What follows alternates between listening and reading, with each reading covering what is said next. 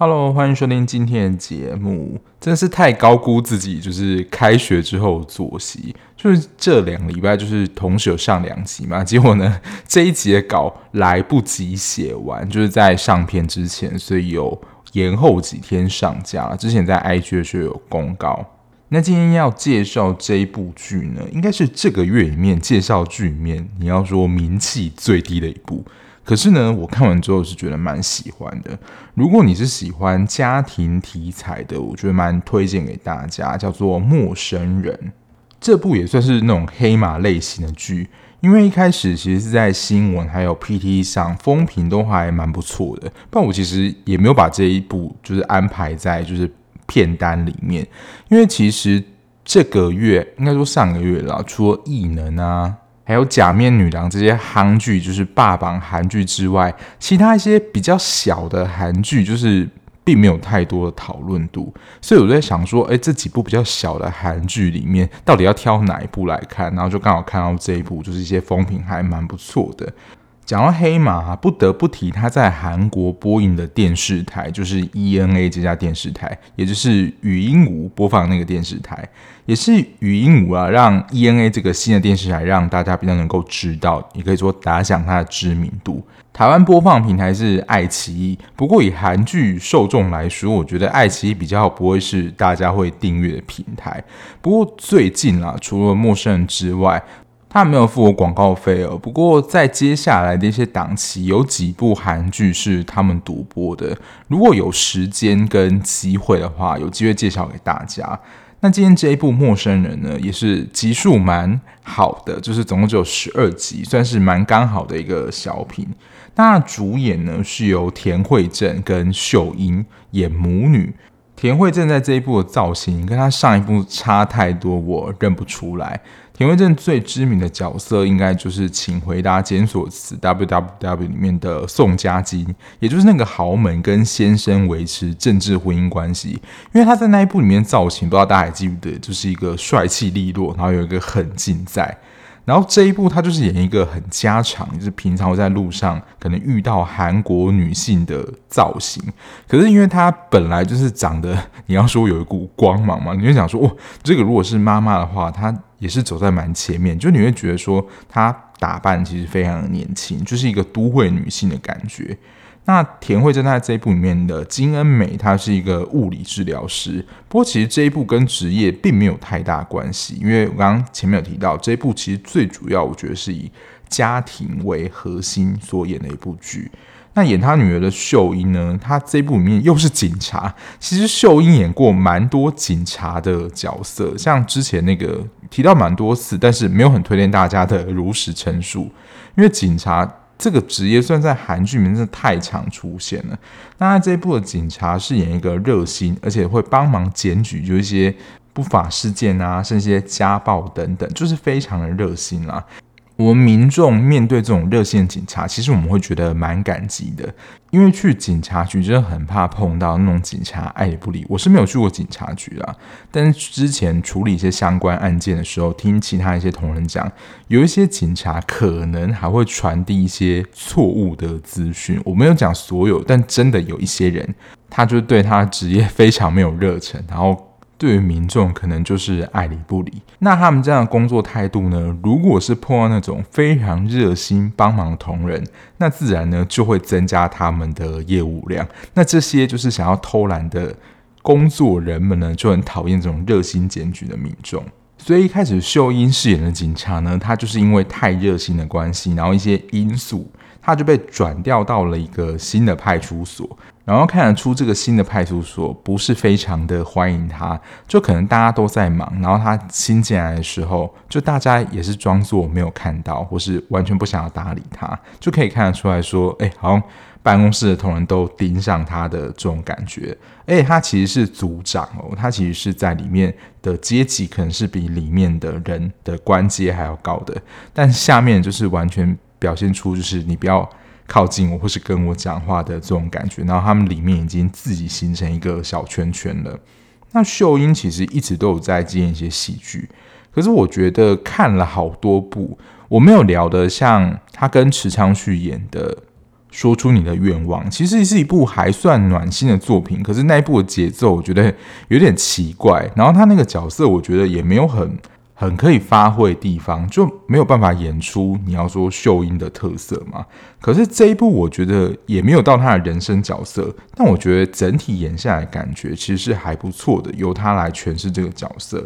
这一部的主演就是母女嘛，那其实这一部还是有男性角色，但他算男主角吗？也是啊，是男主角，但的确这一部就是以女性为主的角色，应该是没错的。他就是朴成勋饰演的派出所所长。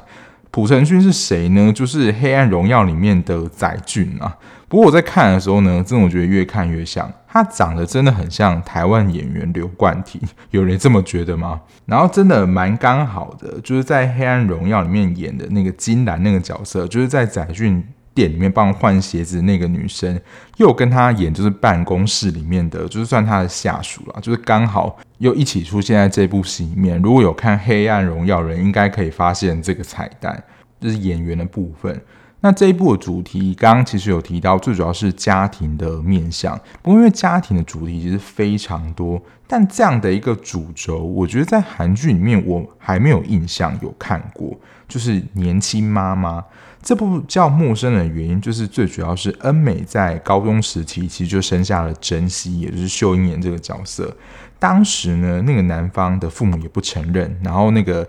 珍惜的生父可以说是人间蒸发了。然后恩美那个时候开始就独自把女儿抚养长大。某一天呢，他的亲生父亲就突然出现在珍惜的面前。虽然说啦，就是他是他生理上的父亲，可是对珍惜来说，我觉得就是在情感上是他的陌生人，也就是他们后来碰到他生父，接续演变一连串的故事，还有他们母女，就是这对年轻母女生活的日常，这大概是人物跟剧情的一些相关介绍。那接下来就是会进入到一些有雷的分享，所以如果呢你还没有看过这部剧的，然后你很怕被爆雷的，就建议你可以先去看，再回来听。这一部有没有被爆雷？我觉得有一点点差，因为在这部戏里面，我可以先讲，它有融合了一个算是。追凶的元素，可是这个追凶的元素的线非常的小，而且也没那么重要，所以我会说有一点点差。可是这条线其实诶又没有那么重要，它并不是专门，比如说真的是侦探或是追凶的剧。所以如果你不介意的话，就继续听下去吧。那我就会接下来分享一下我自己看完的一些心得。那我觉得这一部戏的主要成功。有一个非常大的重点，我觉得就是田惠珍饰演这个妈妈的角色，她就是非常的，你要说非典型的妈妈。有时候在家庭剧里面看到，就是家庭的组成嘛，不然就是妈妈可能是那种传统女性。之前有没有提到过说，像我亲爱的朋友们，就是他们在那个时代，女性都是非常苦，然后男尊女卑，然后韩国非常的。传统大男人，然后女性是非常压迫的。然后这一部呢，我可以说，他就是比较走到所谓的比较年轻妈妈，可能以现在来说，可能就是三十岁、四十岁，跟我们的世代是差不多的。然后他一些举止其实就是非常的狂，我只能这样讲。就他所做的一些行为，跟那种很传统被压迫女性真的很不一样，甚至可能比珍惜还要狂野。他跟这个初恋男友，也就是珍惜的生父，其实他们两个的相遇，其实就还蛮戏剧性的。应该说，他们两个就是在一起。他是跟他好朋友的哥哥就是恋爱，然后他哥哥就是那种超老实，然后乖乖牌的书呆子，跟他完全是两个极端，一个相反。还有，这是第一集就出现了，就是你可以看得出这个角色，你要说完全的非常的不羁，就是他并没有在。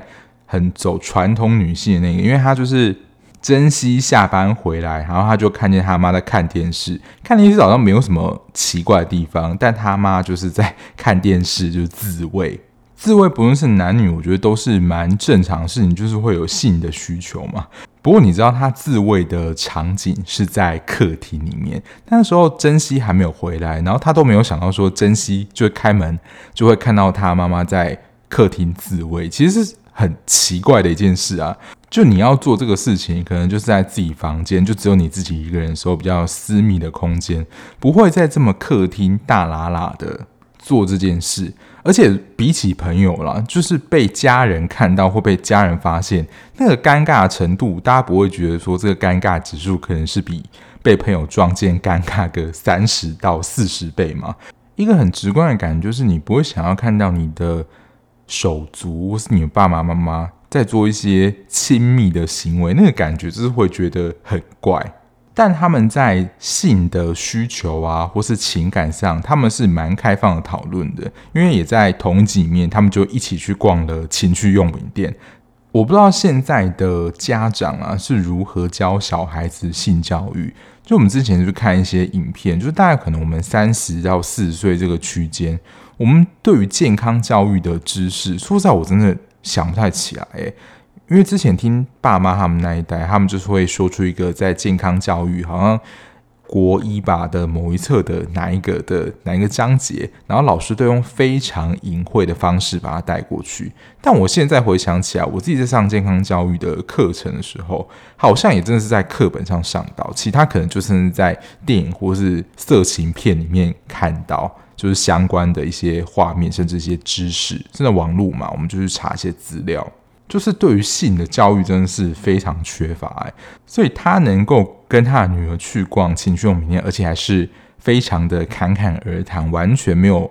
要避讳或怎么样？我觉得这个态度整个是非常的开放。就是这个妈妈的角色啦，就是年轻妈妈这个角色形象其实非常立体，跟过去那种很苦情然后为家庭牺牲的妈妈非常不一样。所以我觉得很厉害的说，在家庭剧里面，真的不是完全都是走那种很苦情，然后要为家庭牺牲的这种路线。这种年轻妈妈，而且可能是作风大胆的妈妈，我好像比较没有印象，我有看过。那探讨到这种年轻妈妈的主题呢，我觉得它一定会有它的一些限制，就是一些缺点。不过，我觉得这一部它不是透过就是恩美这个角色，当然有提到一点点。她其实，在剧中呢，也有一个是学生，然后是年轻妈妈。她碰到的可能就是我们在刻板印象当中年轻妈妈可能会碰到的困境。因为现在人都晚婚嘛，可能真的要到我阿公阿妈那一辈的，他们可能就真的是有这种十六到十八岁就已经结婚，然后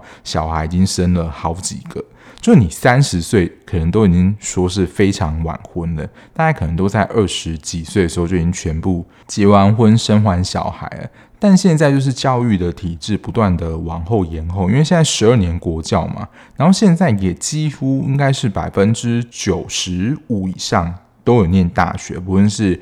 一般大学或是科技大学，所以结婚生小孩好像就不会很快的进入我们的脑中，它成为一个选项。所以就是大家对于婚姻的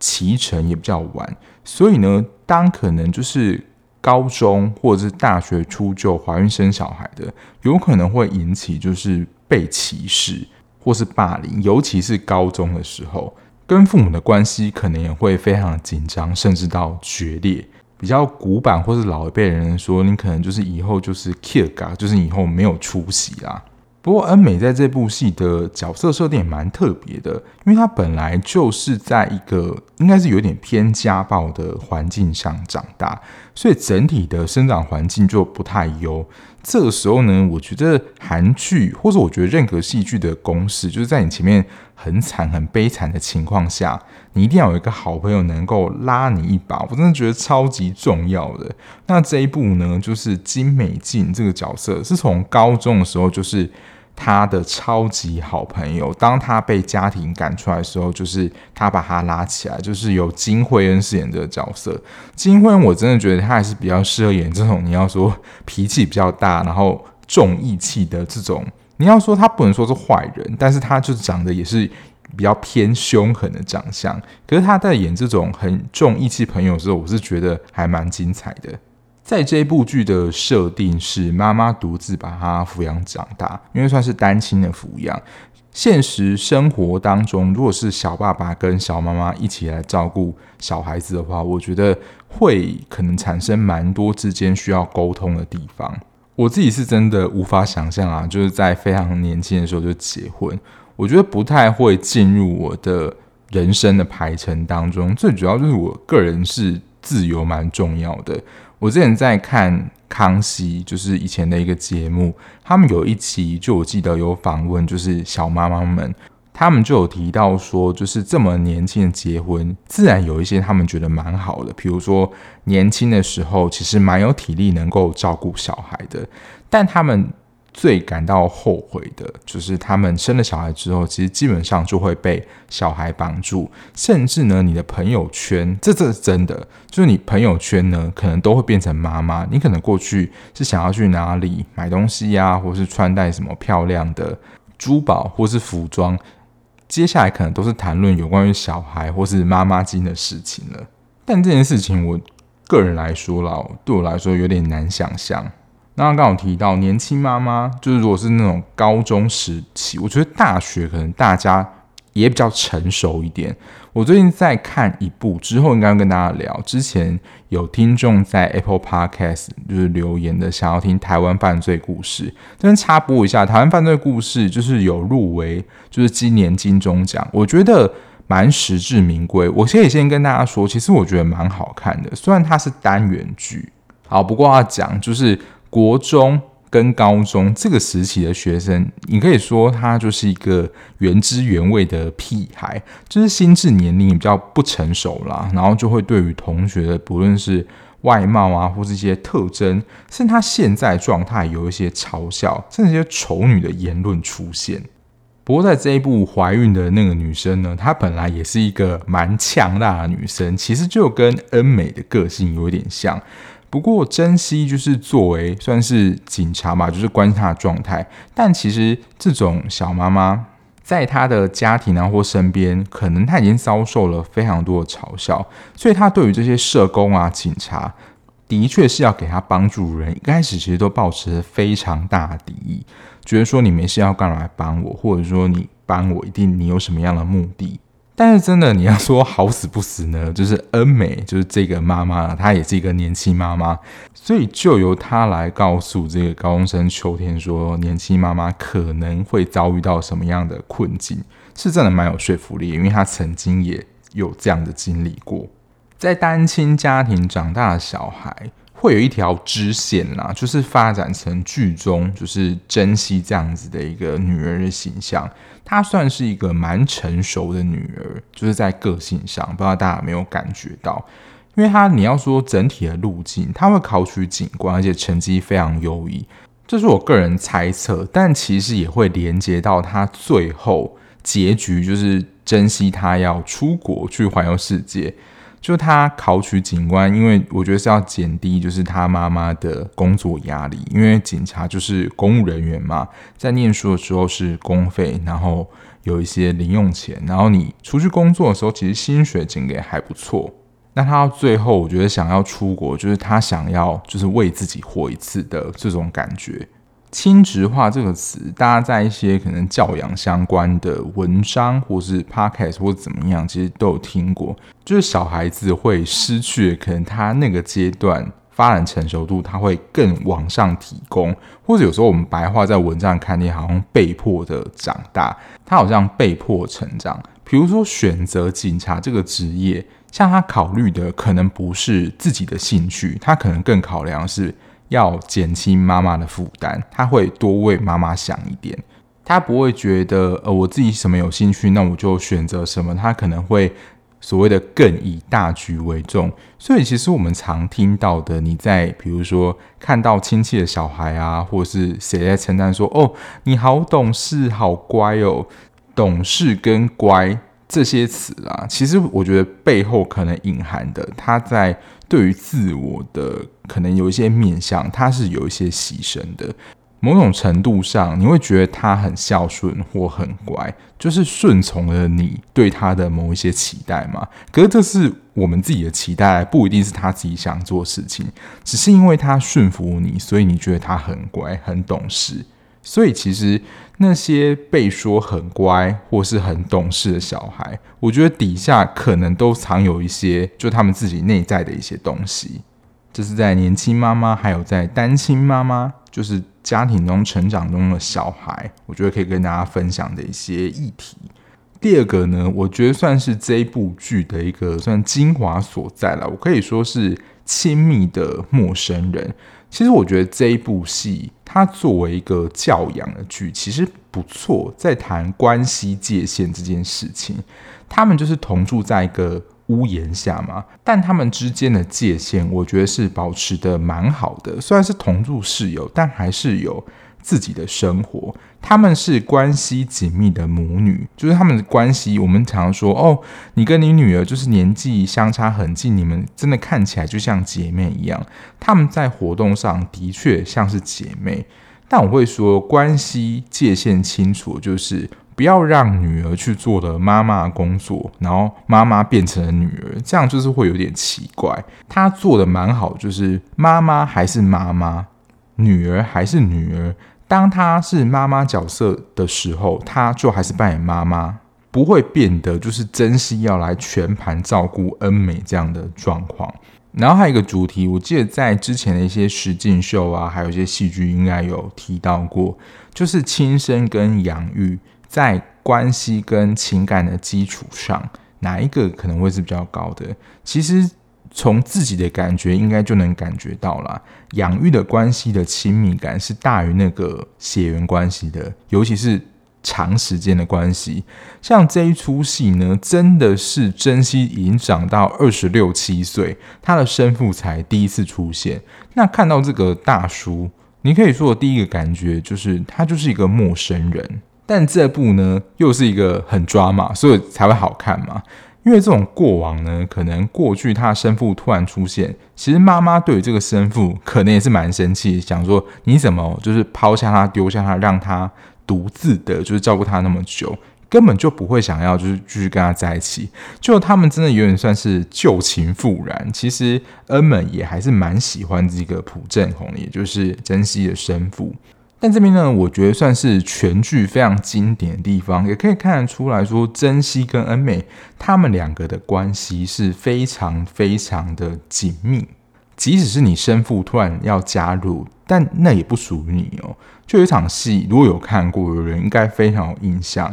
恩美跟朴正宏他们两个就在车上，因为他们那个时候就相遇嘛。然后之后朴正宏就说：“那以后就是一起养他们，就是一起照顾珍惜。”然后他这个生父就是过去缺席二十几年，他想要弥补，他就说出这样的话。补充一下啊，演他爸爸呢是算是资深韩剧迷应该会知道，就是安在旭。他在这一部里面演的是一个医生。其实他在跟恩美重逢前啦，就几次跟恩美开玩笑说，那就用钱补偿你就好了。他在这一部，我觉得在个性上就是一个非常憨直的人。这个憨直是你会觉得他真的是很单纯，然后单纯到有一点笨跟有点可爱的，因为他是说用钱弥补，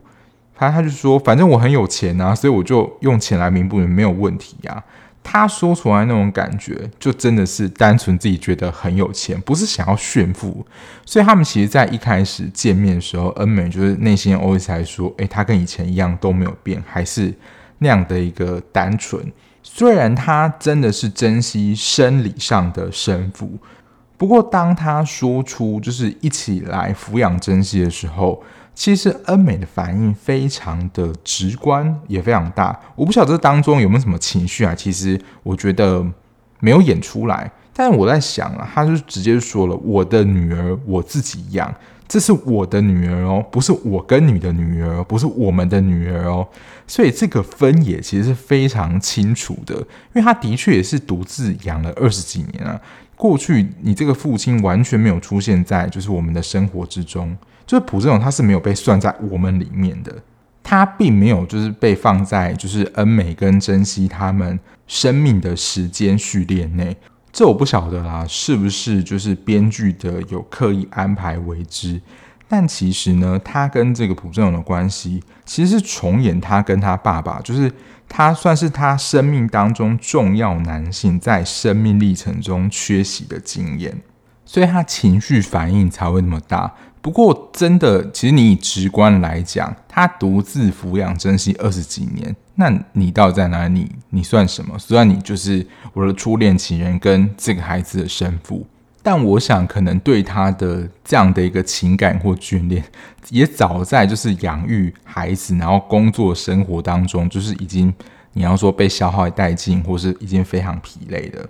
所以珍惜跟恩美的关系是紧密，但是。没有黏腻，像之前那个假面女郎朱南跟金庆子的关系，他们两个的关系就真的是过于黏腻了。会说就是恩熙跟真美紧密的关系呢，就是像在整个过程当中，就是碰到偷内裤贼啊，然后他妈妈被跟踪，甚至就是他妈妈后来就是被刀死。其实真熙的情绪反应是很大，他是真的为他妈妈感到担心，就是非常的。珍视他，能够感觉到他们两个关系是真的蛮紧密的。然后有一场戏，我觉得也是这种你要说家庭教育吗？或是在关系里面，我觉得蛮好的一场戏。就你看完之后，你会觉得有蛮多的感动。就他们虽然年纪真的是蛮接近，而且关系非常紧密，可是还是会有吵架的时候啊，就有可能会有价值观不同啊，就是重新谈恋爱的时候，妈妈重新谈恋爱的时候，就是看不顺眼啊。但是因为他们两个关系非常的紧密，所以呢，有时候如果外人的介入，可能是会有一点吃醋的。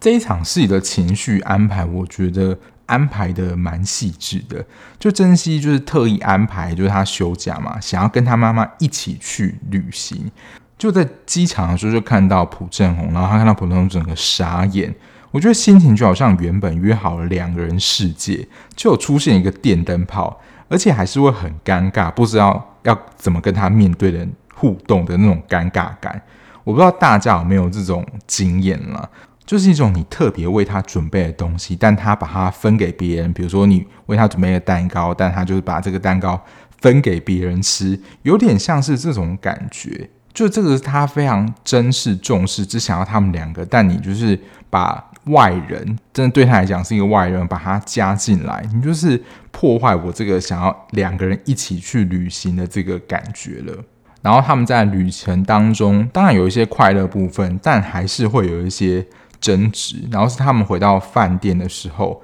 恩美先向珍惜道歉了。我觉得在华人啦，就是强调这种长幼有序啊，甚至有一点阶级的观念，要父母向小孩道歉是很难的事情。不过就是因为一开始啦，恩美没有意识到这是珍惜特别为他们两个准备的母女小旅行，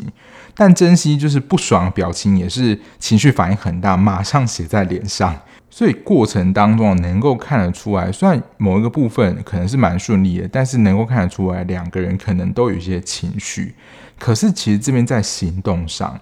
恩美其实作为妈妈，也就是长辈，她先做了一个示范，就是她先向珍惜道歉，然后再请珍惜向她道歉，就是她那边摆脸色给她看。因为如果是反过来的话，又会好像就是妈妈在命令小孩说：“哎，你做错事哦，所以你要道歉。”或是“哎，我是长辈哦，所以你要先跟我道歉。”我觉得这个是在。华人的经验里面也算是比较少看到的。然后这种能够就是他因为做错事，然后能够先道歉，或者不用先道歉，能够道歉这件事情，我觉得就算是实属难得的。大家应该也能够蛮有感的。华人非常的重视面子，那就是道歉，他们可能会觉得就是没有面子，或是脸上无光等等，就是失去他一个长辈的尊严。就是面子对于华人来说是多么重要一件事，而且可能啊，在比较传统的概念里面，男生的面子就是尤其更甚。这个可能还蛮多的，就是比如说爸爸妈妈或者你们全家一起出去，或在某一些场合，妈妈都会尽可能讲爸爸的好话，或是可能别人想要调侃爸爸等等，就是有点让他没有面子或漏气的时候。其实都会补上，或是说一些好话，就是不要让爸爸没面子。这就是传统妈妈可能会做的事情。可是，在这一部里面，就是不太会看到这种状况。接下来也算是这部戏的一个蛮大的主轴啦，就是珍惜要如何面对这个爸爸，因为其实是没有什么感情基础的。我觉得在剧中，他就真的做了还蛮好的示范，就是不用勉强自己一定要很快的接受。虽然知道说那样就是他的生父，而不是就好像他就是他的生父，但是二十几年没见，他就是一个陌生人。其实就好像就是现在有很多亲戚，你会感觉跟他的关系蛮疏离的。其实我小时候，我现在回想起来啦，就是我觉得蛮不舒服的。但是我们爸妈会觉得说，哦，小孩就是要乖有礼貌，就是这样。就你还说，哦，看到亲戚要叫啊。但是说实在，我内心我就想说，他到底是谁啊？比如说一些表哥表姐这些，跟我们平常有玩在一起比较亲近，或者是堂哥啊、堂妹、堂姐这些，我们都还认得出来。但有一些真的是太远的亲戚，如果你真的是又。比较大家族，然后你就看想说这个到底是谁啊，或是谁谁小孩等等，我真的不晓得他是谁，就有一种感觉呢。你在理智上你可以叫出哦他是谁的亲戚，就好像戏中珍惜要叫朴正荣叫爸，一定是叫得出来的，但是在情感上你就觉得非常的尴尬。所以我觉得朴正荣跟珍惜，我觉得他们就真的表现出了，就不要勉强。彼此就是要很快的去表达这件事情，就一定要赶快叫他爸，然后关系变得很亲近。他们的确是需要蛮长的一件时间去适应的，可能也还没有办法很快的接受。然后其实前面讲的这些，我觉得都算是相对的开明啦，或是我觉得比较有弹性。与之作为对比呢？我觉得就是郑红的父母，因为到最后嘛，他们不是想说，就是时间已经过这么久了，那应该也要回到就是他们家，然后他们想要看看珍惜这个孙子。那郑红的父母就是那种超传统典型，看学历呀、工作，然后真的一点我会觉得非常受不了。但是是狗血剧里面特别就是强调学历很碍眼的，就是好像除了当医生以外，其他工作都不是工作。诶，那时候觉得说。好像不能忍受这样的父母，就是郑黄离家出走好长一段时间，我觉得好像也是能够体会的。结果呢，后来好不容易重逢，他们两个就决定一起去见郑黄父母。那时候，结果呢又表现出就是他们过去的样子，让人觉得非常受不了，就暴露出他们很传统价值观的那一段。所以真的你要说有点江山易改，本性难移的这种感觉。再来就是一些比较小支线，那我觉得这些小支线呢，其实在整体有一些比较沉重的氛围。像刚刚其实我觉得家庭的氛围就是在情绪上会比较沉重一点，可是他在这部戏里面其实有一些还是蛮搞笑的部分。那我觉得比较多算是搞笑担当的，除了恩美之外。应该这就是恩美了，然后在他的工作场域，就是那个物理治疗的诊所，还有跟他院长的一些互动。这个院长还是演过蛮多戏，就是中间有一个秃头，然后他在这部戏里面，我觉得算是比较好笑的支线呢，就是他们因为其实都已经可能四十几岁了，然后当时我觉得是朋友吧，就是有开发出一个新的交友软体，然后其实交友软体。就在可能我们这个世代都还算是蛮常见的，可是对于可能四五十岁的中年人那一辈来说，他们不习惯那个东西，他们认识可能就是朋友介绍啊，甚至相亲等等。然后现在就是我们都知道说，现在的手机软体非常的强大，所以照片呢，就是图片它不能为真，都可能是修很大的。然后呢，那个院长就看到就是交友。软体上那个照片，哇，想说哦，这个这个太正了。但其实他跟恩美本人的长相，就是还是差的有点多。因为就是那种配对嘛，不是说哦，你 match 的话就是互按爱心等等。但其实恩美只是不小心按到，然后院长就以为他对他有意思等等。然后后来才发现说，原来他们两个的距离就是这么近。不过，我想他传达的一个概念，我蛮喜欢的，就是追爱这件事情不分年纪，就交友软体其实也不算是年轻人的专利，或者比较传统或是刻板印象的想法，就想说你年纪都已经这么大了，你还想要谈什么恋爱？这部戏我会觉得蛮喜欢，除了刚刚讲的田惠正饰演恩美这个角色的人设。然后它的剧情啊，还有它的这种角色塑造比较不设限，然后对于传统价值的一些挑战，就是还谈到女性在自慰这件事情，然后比较新颖，然后有些变化的东西，我自己是蛮喜欢的。那我刚刚在开头提到，这部戏其实是有小悬疑线跟很隐薄的爱情线，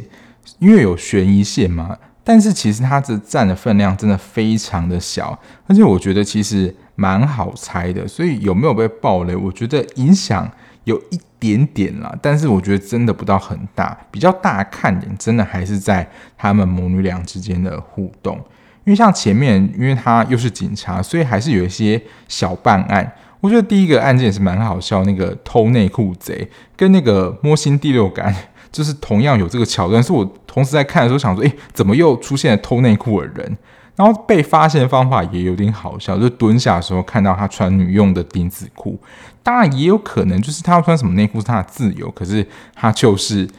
女用的内裤，然后可能刚好就是妈妈，结果他们就会误以为说。那个内裤是珍稀，就是年轻女性的，然后结果发现说是妈妈，整个马上就是可能会很倒胃口等等，